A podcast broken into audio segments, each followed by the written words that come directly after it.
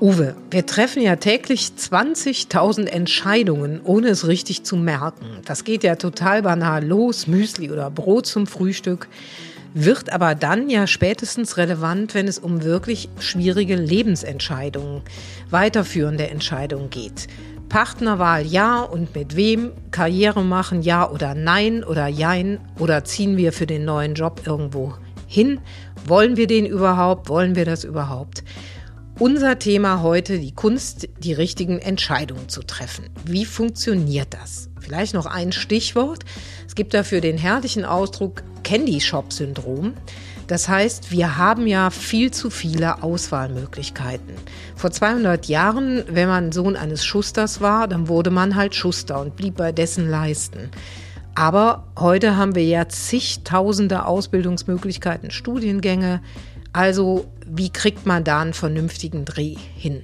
Darüber haben wir gesprochen mit Johanna Dahm, Autorin aus Frankfurt, Beraterin, Coach zum Thema Entscheidungen und mit dem Psychologen Harald Ackerschott. Der ist spezialisiert auf Eignungsdiagnostik, also jemand, der sich darum kümmert, die richtigen Leute in Unternehmen zu kriegen, in Büros, in Teams zu kriegen und eben nicht die falschen. Schön, dass Sie uns zuhören bei der neuen Folge des Podcasts Beruf und Chance, in dem es darum geht, wie Arbeit glücklich macht. Ich bin Uwe Marx, Redakteur in der Wirtschaft der FAZ. Und ich bin Ursula Kals, Redakteurin in der Wirtschaftsredaktion der FAZ. Uwe, hast du mal so beruflich so eine richtige Fehlentscheidung getroffen, die du bereust? Und wenn ja, sind wir natürlich neugierig. Welche?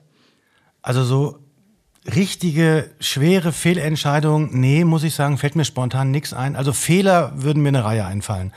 Aber so richtige Fehlentscheidung, nee, ich bereue keine Abbiegung beruflich, die ich gemacht habe. Ich glaube, ich habe mich immer auf meinen Bauch ein bisschen verlassen, auf mein Bauchgefühl und würde sagen, im Nachhinein, damit bin ich ganz gut gefahren. Wie sieht's bei dir aus, Ursula? Waren bei dir ganz schlimme Fehlentscheidungen dabei? Also danke für die Frage. Privat würde ich sagen, na ja, äh, beruflich aber eher nicht. Also ich, ich erinnere mich, ich hatte mal ein schönes Stellenangebot für München. Stadt toll, Stelle gut bezahlt. Aber das Themengebiet war nicht so prickelnd und ich wusste, das schränkt mich irgendwie ein. Und stattdessen bin ich in eine kleinere Stadt gezogen, zu einem kleineren Arbeitgeber und das fühlte sich aber nachher nach dem großen Glück an. Das heißt, da sind wir schon mitten im Thema, Uwe. Wir wollen ja auch über Bauchentscheidungen sprechen. Die werden ja oft beschworen, aber taugen die eigentlich? Sind die gut? Der Bauch, der wird ja emotionales Gedächtnis genannt in der Wissenschaft. Das ist so eine Art Intuition, die uns in die Wiege gelegt wird. Aber Vorsicht, das kann auch total in die Hose gehen. Also ich komme gerade zurück von den Balearen und hatte, ich hoffe, Karl-Heinz, du verzeihst mir das, habe da sehr nette Rentner kennengelernt, die tatsächlich mal diesen Traum verwirklicht haben, wovon sie schon immer irgendwie hofften, dass das ihr Leben wunderbar und warm und sanft und glücklich macht. Die sind für ein Jahr nach äh, Pagera gezogen. Und was soll ich sagen? Die saßen frustriert am Strand, weil das dann doch sich anders anfühlt, als man sich das in seinen Träumen mit seinem Bauchgefühl so ausgemalt hat. Dann hören wir doch mal rein, was Johanna Dahm sagt zu den Bauchentscheidungen.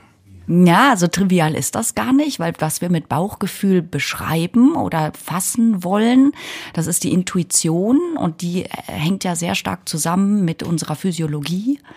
Und äh, Emotionen sind tatsächlich, Intuition sind tatsächlich sehr, sehr gute Entscheider, wenn wir denn mal drauf hören, weil sie verarbeiten alles, was wir schon mal erlebt haben äh, mit den Sinneseindrücken, die immer wieder kommen und sind sehr viel schneller als unsere Ratio, unsere Logik und können zumindest mal sagen, mach das oder mach das nicht. Also sind so wie so ein Vorwarnsystem.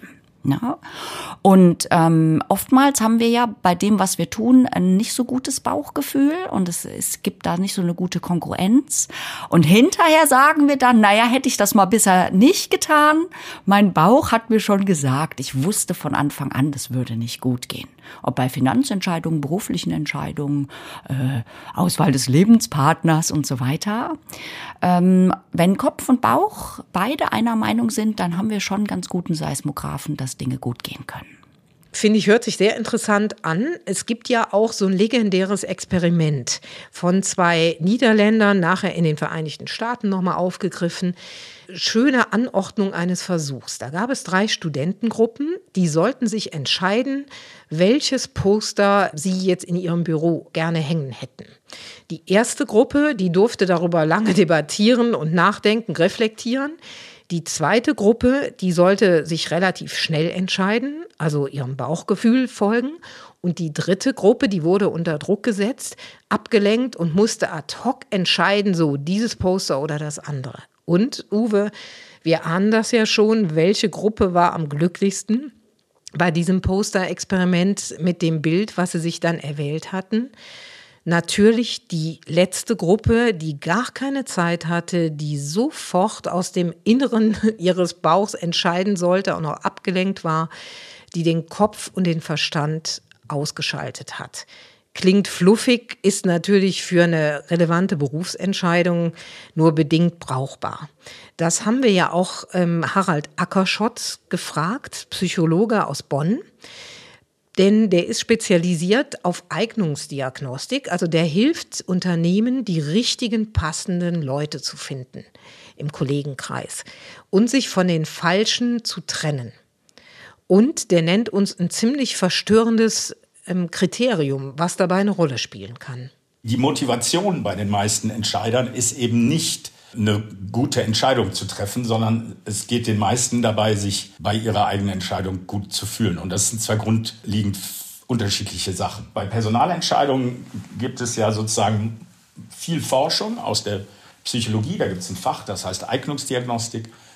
Und da zeigt sich, dass ein guter Intelligenztest, der sozusagen die Grundbereitschaft ähm, nachzudenken und die Fähigkeit, die Komplexität der einzelnen, der eigenen Aufgabe des Berufes, der Job Description zu bewältigen, kombiniert mit Persönlichkeitsfragebögen, die etwas darüber sagen, wie weit sich jemand anstrengt, wie engagiert jemand ist, vielleicht auch, wie jemand kulturell zum Unternehmen passt. Äh, wenn man das alles miteinander kombiniert, dann kann man die beste mögliche Auswahl aus zwei, drei, vier, 105 oder wie viele Bewerberinnen und Bewerbern. Trotzdem findet man viele, viele Unternehmen, äh, die gar nicht darauf, daran denken, sowas einzusetzen, weil sich das eben dann nicht mehr nach der eigenen Entscheidung äh, anfühlt, die ja auch so ein bisschen gelebte Macht ist. Ich kann Entwicklungspfade von Mitarbeiterinnen und Mitarbeitern äh, durch meine Intuition und durch meinen Einfall, wie ich mich da jetzt heute entscheide, bestimmen. Und da hält mich nur so ein Instrument nur, nur davon ab, weil es meine, meine, meine Macht ein, einschränkt. Auch wenn völlig klar ist, wenn man das, äh, wenn man das erforscht, dass die, dass die aus dem Bauch getroffene Entscheidung über mehrere Entscheidungssituationen und über längere Zeiträume äh, einfach nie so gute Ergebnisse zeigt äh, wie die mit Instrumenten. Er sagt allerdings nicht, dass man sein Bauchgefühl komplett abstellen sollte, weil das nur in die Irre führen würde. Man sollte immer eine Vorauswahl anhand von Instrumenten machen, um zu sehen, welche Kandidatinnen und Kandidaten erfüllen die grundsätzlichen äh, Aufgabenstellungen einer Position. Und wenn man dann noch zwei übrig hat oder sogar drei, die alle sozusagen, äh, ich will jetzt nicht sagen die Mindestkriterien, aber schon so die, die Grundkriterien erfüllen, dann kann man sagen, oh, wen möchte ich denn am liebsten jeden Tag sehen? Ähm, aber eben in der Reihenfolge. Und nicht sich erst in jemand verlieben und dann ähm, die, die Daten, die dagegen sprechen, wegargumentieren. Was man auch immer wieder trifft. Also alles in allem kann man sagen, ohne Daten geht's nicht. Und ohne System, also den Kopf, den sollte man schon mitentscheiden lassen, aber ohne Bauchgefühl ist es auch nicht richtig. Wobei für mich kommt noch ein anderer Faktor dazu, nämlich der richtige Zeitpunkt für eine Entscheidung? Also wie lange man sich Zeit lässt oder wie lange man sich eben nicht Zeit lassen sollte? Also ich finde, da sprichst du einen unfassbar relevanten Punkt an. Denn es gibt ja so Leute, die vor lauter Durchreflektieren, Durchgrübeln, Tabellen ausfüllen, Pro und Contra überlegen, einfach gar nichts entscheiden. Und das glaube ich, Uwe, das haben wir zwar ja schon im Vorfeld so besprochen, die größte Fehlentscheidung die man im Leben quasi treffen kann, das ist die Entscheidung, sich eben nicht zu entscheiden. Klingt ein bisschen nach Karlauer, aber irgendetwas muss geklärt und entschieden werden. Warum?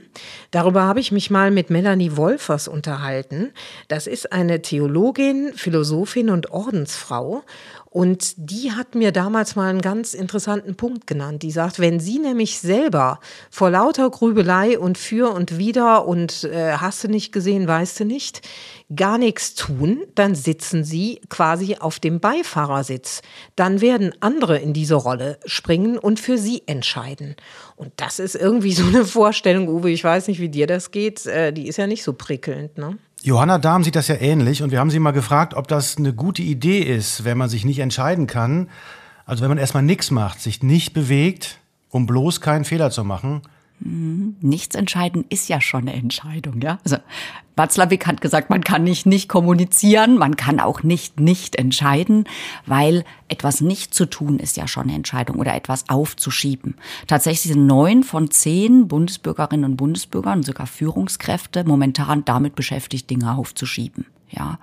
Einfach aus der Angst vor Fehlentscheidungen, also sei es finanziell oder das Auto zu konfigurieren oder eine Aktienoption nicht zu ziehen, was auch immer, immer erstmal abzuwarten. Wir sind ganz große Meister im Abwarten. Also ich muss Geduld haben, ich muss Durchhaltevermögen haben, ich muss auch mit Niederlagen oder mit zwischenzeitlichen ähm, Irrungen, Wirrungen äh, zu, äh, zurechtkommen. Das Wichtigste bei einer guten Entscheidung ist zunächst mal ein Ziel zu haben. Wenn ich mit Teams oder mit Firmenchefs zusammenarbeite, dann frage ich als erstes immer, was möchtest du? Ja, und die Leute wissen am meisten und am besten, was sie nicht wollen. Das ist immer sehr interessant und das ist auch in Ordnung. Also erstmal per Ausschlusskriterium überhaupt zu sagen, was will ich nicht.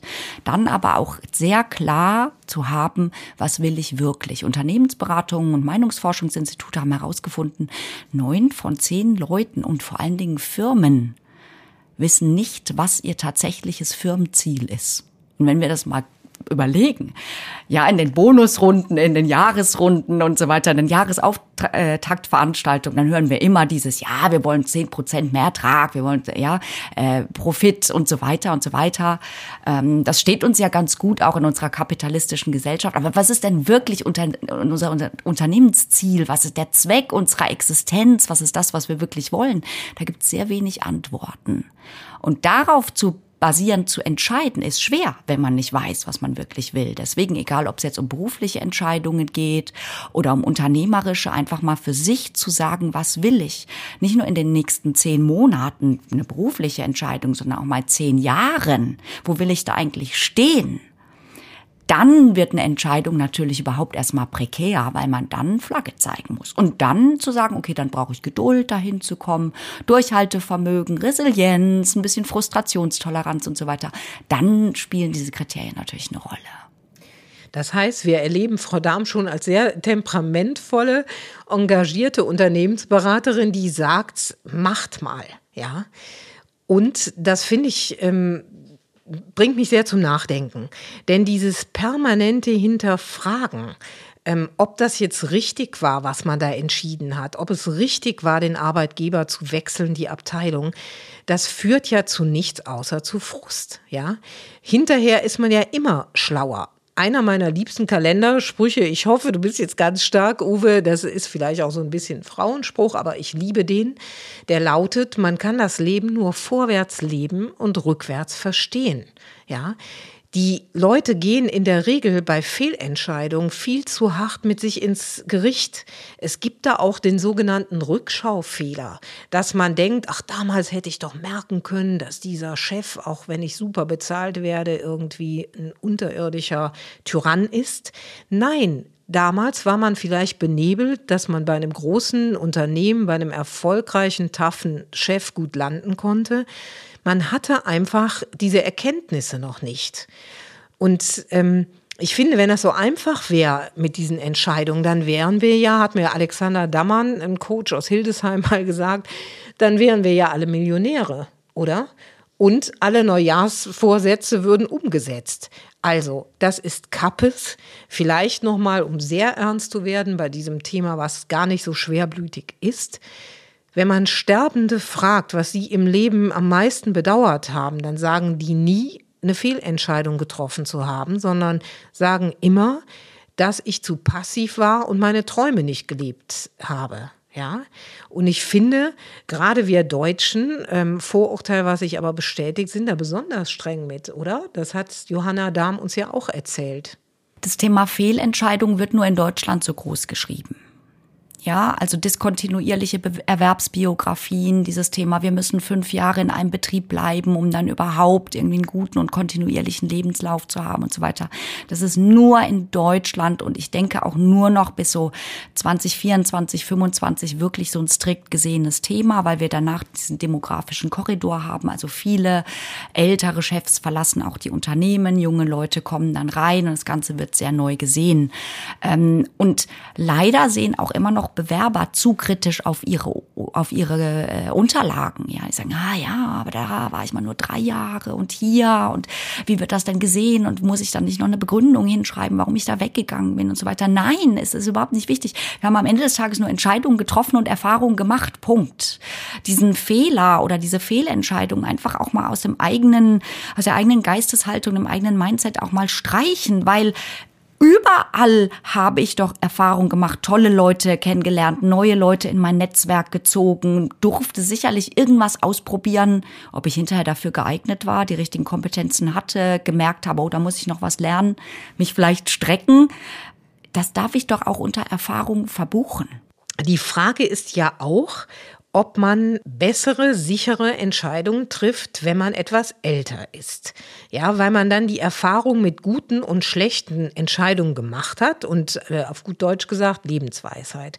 Und Uwe, wir zwei sind ja hier Boomer, dieser fantastische Jahrgang 1964, sitzt hier am Mikro. Also, als wir angefangen haben, uns mit dem Thema zu befassen, hatte ich ja auch so ein positives Vorurteil und dachte, wir werden doch eigentlich immer klarer mit unseren Entscheidungen. Aber ganz so einfach und harmonisch ist das leider nicht. Harald Ackerschott dröselt uns das auf. Äh, ich lerne ja immer nur, wenn ich jemand einstelle und der es dann nicht gut macht. Also dann sehe ich, okay, dem habe ich das zugetraut oder der habe ich das zugetraut und es hat nicht funktioniert. So, ich sehe aber nie, wie gut die Leute sind, die ich schon anhand der Bewerbungsunterlagen vielleicht abgelehnt habe oder anhand eines Ersttelefonats oder eines schlechten ersten Eindrucks. Also ich habe immer so eine asymmetrische Lernmöglichkeit. Ich kann ähm, aus den Fehlern lernen, dass ich jemand zu viel zugetraut habe, aber ich kann nie aus den Fehlern lernen, dass ich Leute einfach übersehen habe. So, und deswegen tendieren Entscheiderinnen und Entscheider, Manager und Führungskräfte dazu, dass sie mit dem Alter einfach immer strenger werden, weil sie sehen die Fehlentscheidungen, bei denen sie zu, ich sage jetzt mal, milde waren, aber sie sehen nie die Fehlentscheidungen, bei denen sie so streng waren, dass sie die Leute gar nicht erst zum, zum Interview eingeladen haben. Und deswegen ist es bei Personalentscheidungen immer auch sehr, sehr schwer, aus den Fehlern zu lernen. Das ist natürlich ein Satz, den wir, glaube ich, auch unsere Hörer sehr gerne hören. Es ist natürlich ein tolles Ziel, aus Fehlern zu lernen. Aber wenn man das nicht machen kann, dann gibt es zumindest, finde ich, einen Ansatz, ähm, auf jeden Fall einen Plan B oder auch einen Plan C zu haben. Es ist ja nie die letzte Ausfahrt vor der Autobahn. Ja, wir ähm, moderieren ja hier den Podcast in einem der sichersten Länder der Welt und man muss das auch immer mal etwas relativieren. Fehlentscheidungen, da geht es ja nicht um Leben und Tod. Und die Frau Dahm sagt ja auch, man muss auf jeden Fall einen zweiten Plan haben, einen Exit-Plan. Und ähm, das ist eine gute Perspektive sich das zu vergegenwärtigen. Ich liebe den Plan B. Einfach zu sagen, was, wenn ich falsch liege? Kann ich das verantworten? Habe ich zumindest das Investment für eine neue Chance? Gibt es einen Exit-Plan? Und aus jedem Videospiel gibt es zurück auf Null Dann habe ich noch mal ein Level oder ein Guthaben. Wenn ich kein Guthaben mehr habe, dann muss ich mir ein neues Spiel überlegen. Ja, Uwe, und äh, dann müssen wir natürlich das ganz große Fass aufmachen und das Stichwort mal nennen. Männer, Frauen entscheiden die sich unterschiedlich? Gibt es da große Unterschiede? Ähm, wie tough die sind, sich zu entscheiden. Und Uwe, ich habe ja köstlich gelacht, auch wenn es ein bisschen ein hartes Thema war, weil du mich in diese OP-Story eingeweiht hast. Und ich finde, das ist derart äh, köstlich verstörend, das dürfen wir den Lesern nicht vorenthalten. Gerne. Das ist äh, ein Grund, warum ich überzeugt bin, dass Männer und Frauen anders entscheiden. Es ist eine Schilderung aus einem OP-Raum in einem deutschen Krankenhaus meine Quelle kann ich natürlich nicht nennen, aber sehr zuverlässig. Also, der Mann, der Oberarzt, geht ran an die OP, breitbeinig, super selbstbewusst. Also, ich schmeiße den Laden. Die OP gelingt, der Patient überlebt und dennoch, äh, da spritzt ein bisschen zu viel Blut, hier geht mal was schief, da muss nachoperiert werden später, aber sei es drum. Also, der Mann ist da rangegangen, wie sie es gehört. Kernig sozusagen. Aber wenn dann die Ärztin mal übernommen hat, sagt, ich mache das auch mal, viel vorsichtiger. Ich würde mal sagen, das gleiche OP-Ergebnis, nur mit dem Unterschied, dass sie nicht mehr nacharbeiten musste, weil da wurde eben nicht so brachial rein operiert und da spritzte das Blut nicht bis an die Decke, um es überspitzt zu formulieren, sondern sanfter, vorsichtiger. Ähm, und das hat auch geklappt, sehr gut. Aber auf jeden Fall ganz anders. Und Harald Ackerschott hat ja auch auf einen Unterschied aufmerksam gemacht zwischen Männern und Frauen. Da ging es ums Parken.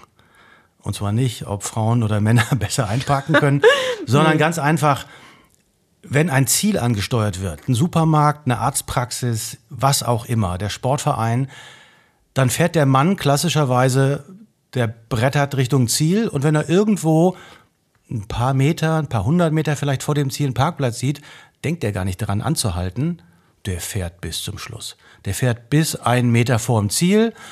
Und wenn er da keinen Parkplatz findet, was ja relativ leicht passieren kann, dann dreht er halt noch eine Runde, noch eine Runde. Aber er lässt es immer darauf ankommen, bis zum Ziel zu fahren und da zu gucken, was ist. Eine Frau wäre äh, hingegen, wenn die äh, das Ziel ansteuert, die guckt vorher schon mal, ist da was frei? Und wenn was frei ist, ist sie sich auch nicht zu schade, 50 oder 100 oder 200 Meter vor dem Ziel zu parken, weil sie sehr vorausschauend denkt, äh, das könnte schiefgehen direkt vor dem Ziel. Also auch da der Unterschied, bisschen brachialer, bisschen selbstbewusster, bisschen breitbeiniger oder eben vorsichtiger. Also die Frage, ob Frauen anders entscheiden als Männer und umgekehrt, ist ziemlich berechtigt. Und ich werde dem nicht widersprechen. Also sehr interessant. Also nach meiner Alltagsbeobachtung ist das auch so. Und Frau Dahm hat das ja auch wissenschaftlich begründet. Ne? Absolut, das wissen wir auch aus der Neurowissenschaft.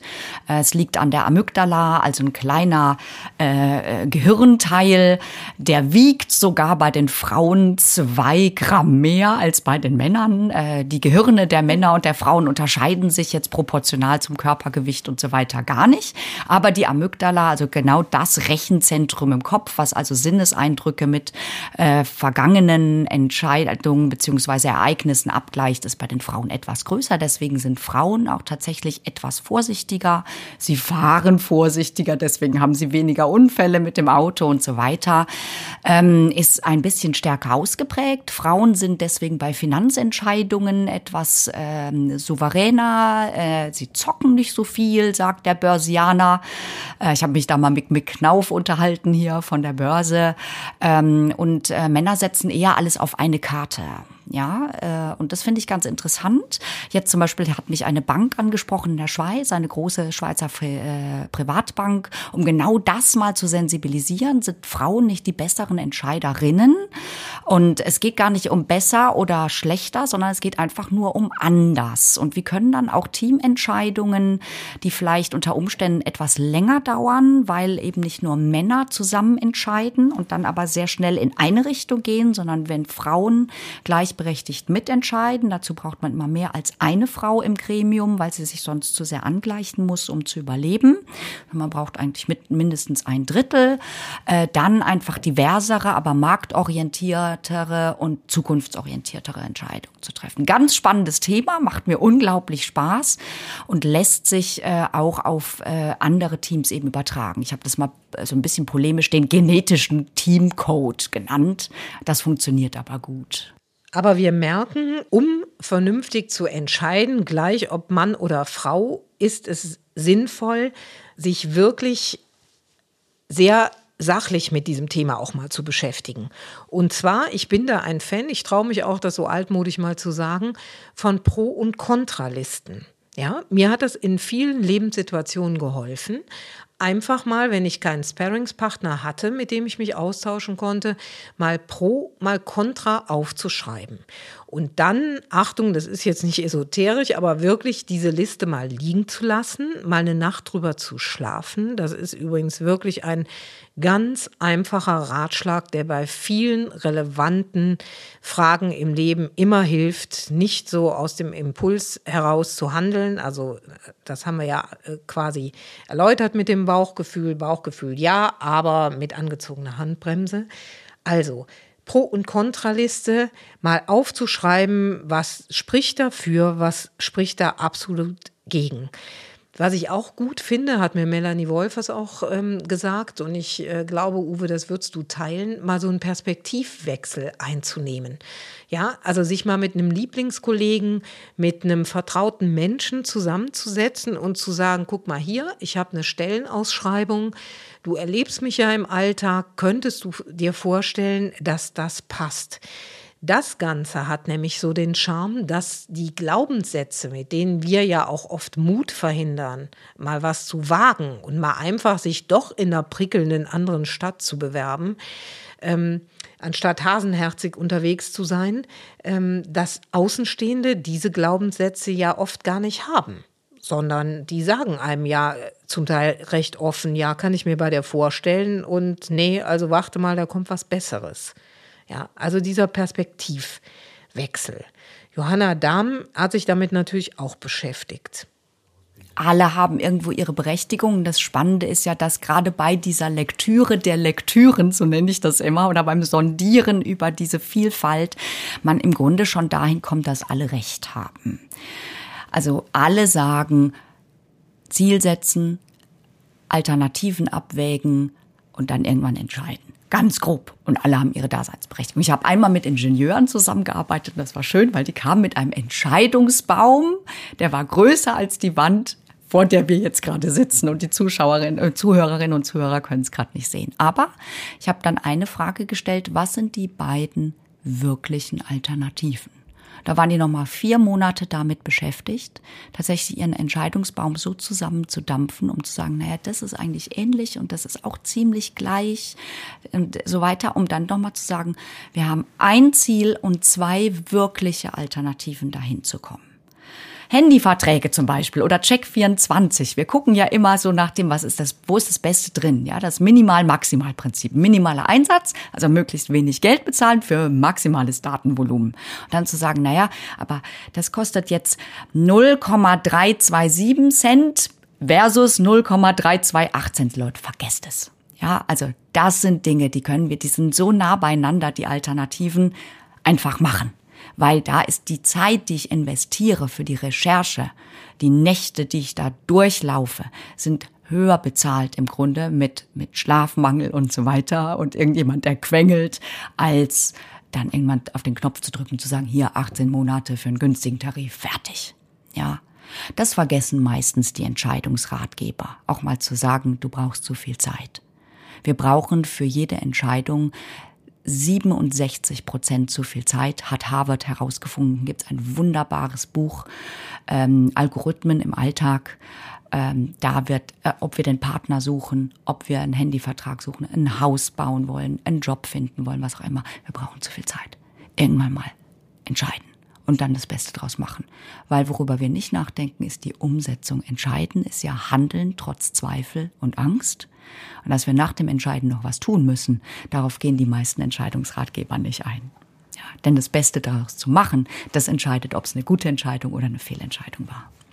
Wir danken Ihnen fürs Zuhören. Dank geht an Kevin Gremmel und David Brucklacher in der Audioredaktion. Entscheiden Sie sich richtig im Leben und gerne auch dafür, nächste Woche wieder unseren neuen Podcast zu hören, wo wir jede Woche fragen, wie Arbeit glücklich macht.